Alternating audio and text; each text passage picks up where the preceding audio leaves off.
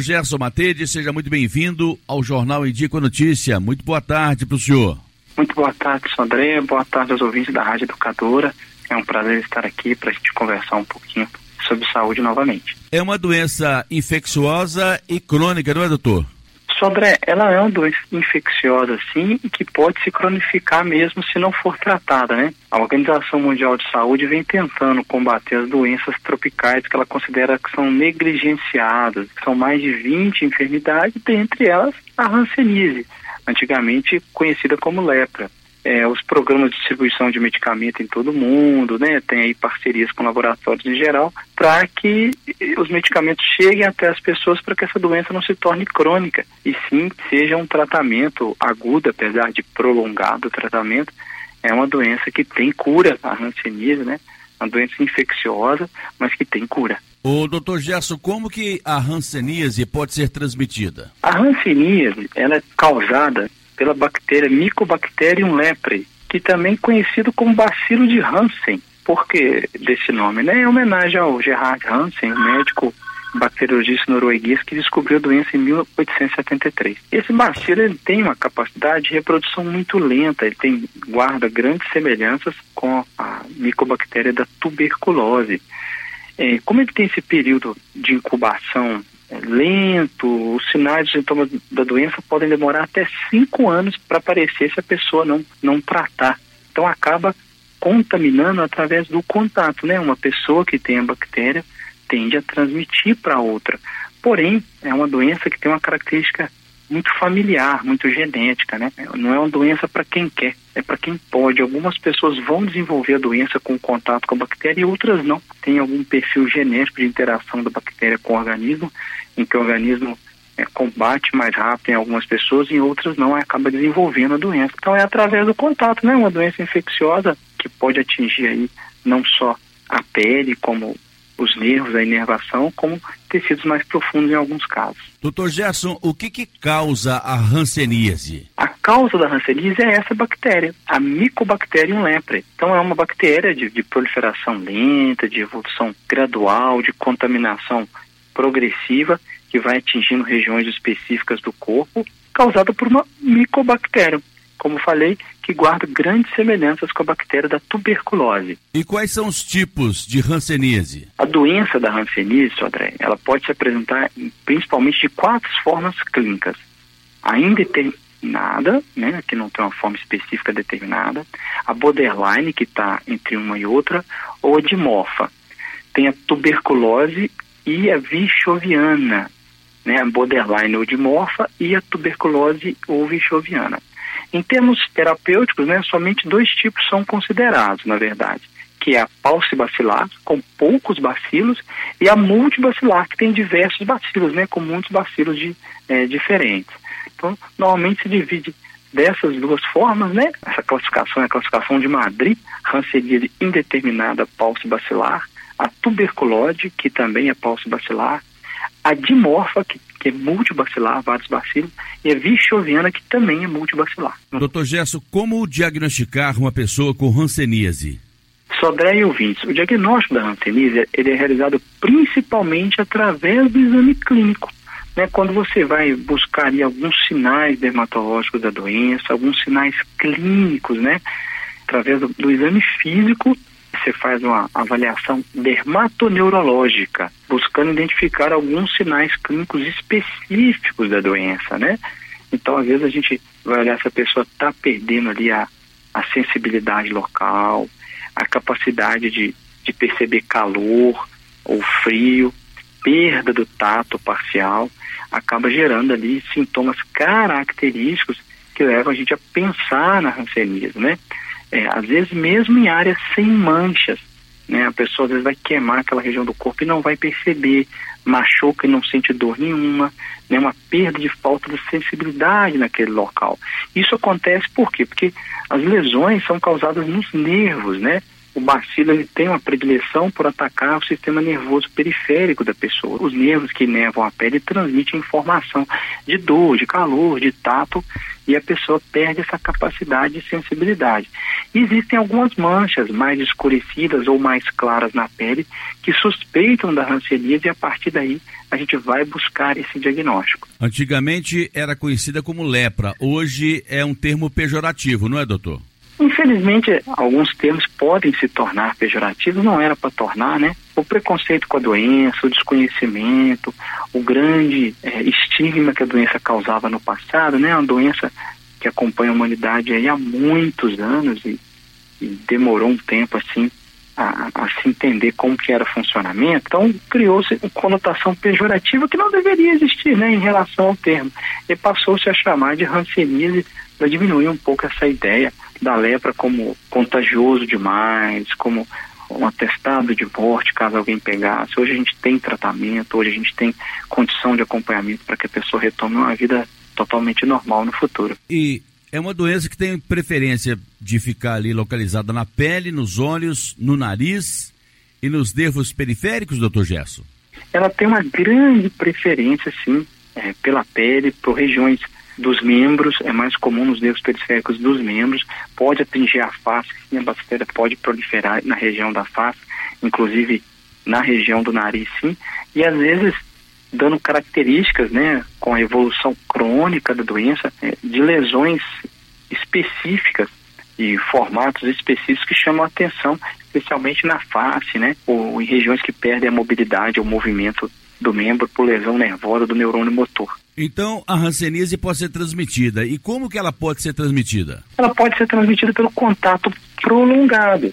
Então, as pessoas em contatos prolongados com o bacilo, normalmente em ambiente familiar, em ambiente doméstico, tendem a, a desenvolver a doença com o passar do tempo, porque o contato vai sendo constante e tem uma característica muito genética, né?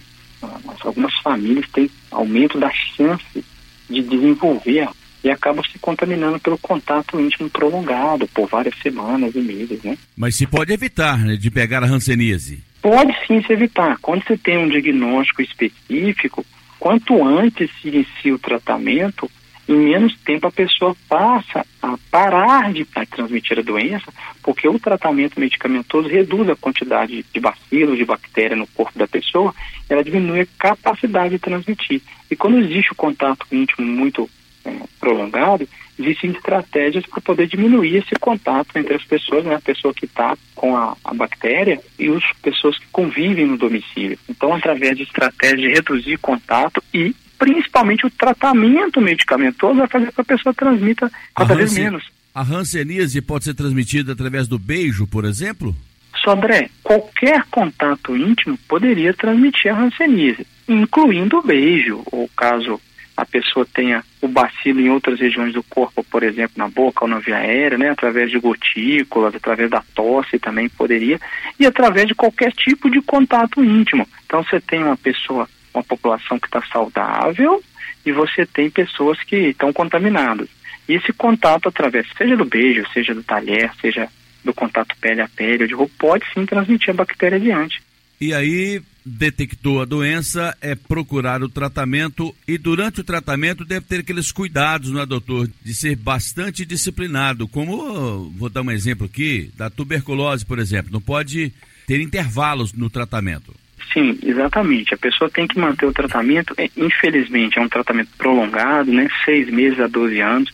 A gente busca ter uma vigilância do paciente e aí entra a atuação de toda a equipe de saúde multidisciplinar, né? Desde ali do médico que está prescrevendo, ao enfermeiro que vai acompanhar, ao agente de saúde que vai até a casa das pessoas às vezes distribuir medicamento ou pedir que a pessoa venha diariamente para o fornecimento dessa medicação para garantir que o tratamento está sendo feito.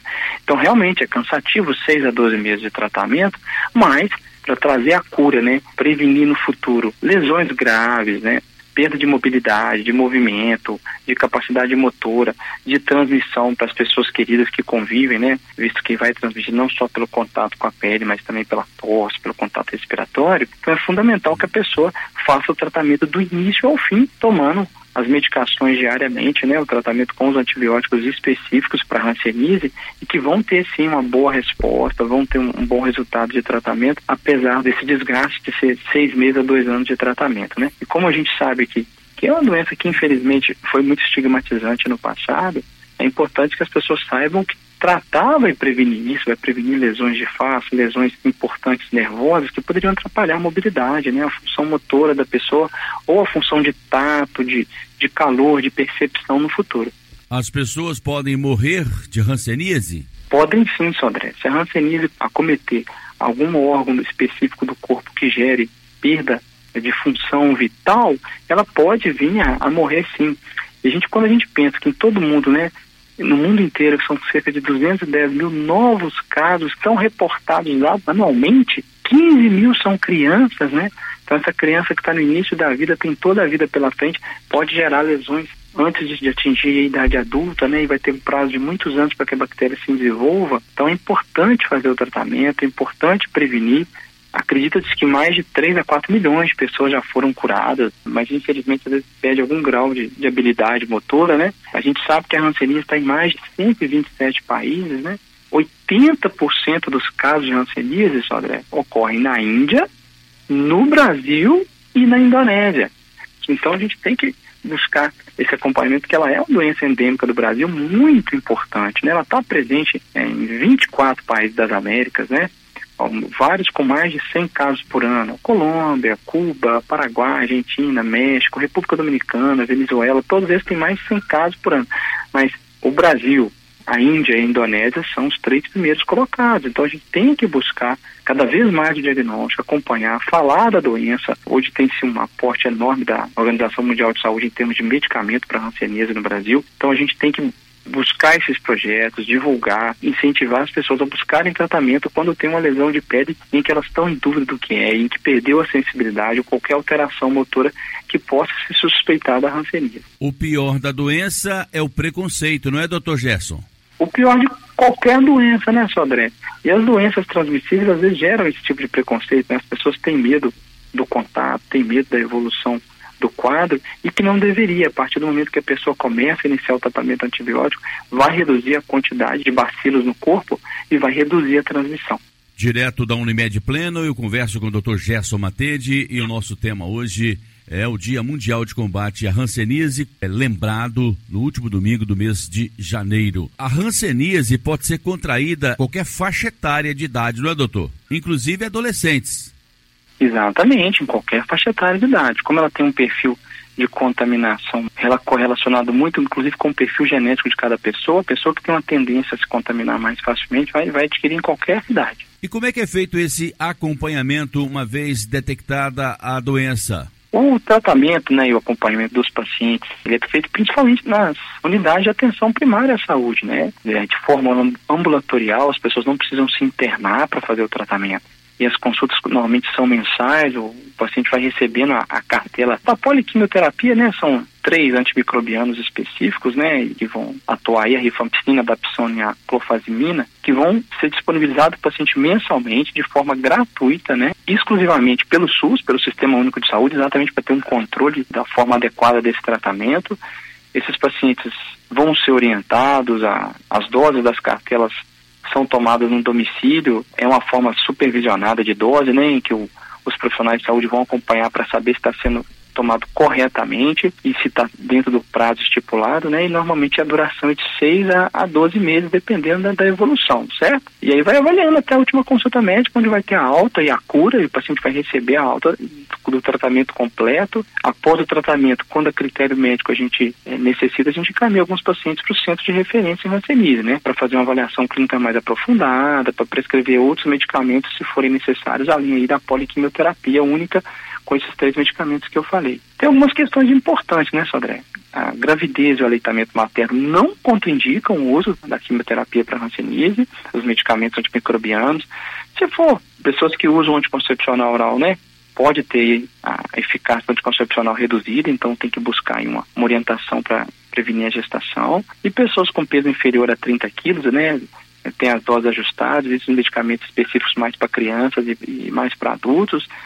E a gente às vezes precisa dar a quimioterapia desse paciente para outra, que também vai ser disponível pelo SUS, e é sempre importante que os contatos de pacientes que tiveram diagnóstico de Hanseníase sejam avaliados pelo profissional de saúde para avaliar se aqueles pacientes têm que fazer algum tipo de acompanhamento ou tratamento específico, certo? Doutor Gerson Matende, médico de família, direto da Unimed Pleno. Você também pode receber uma consulta do Doutor Gerson aqui no Solar 13 de Maio, na sala 601, no sexto andar do edifício Solar 13 de Maio.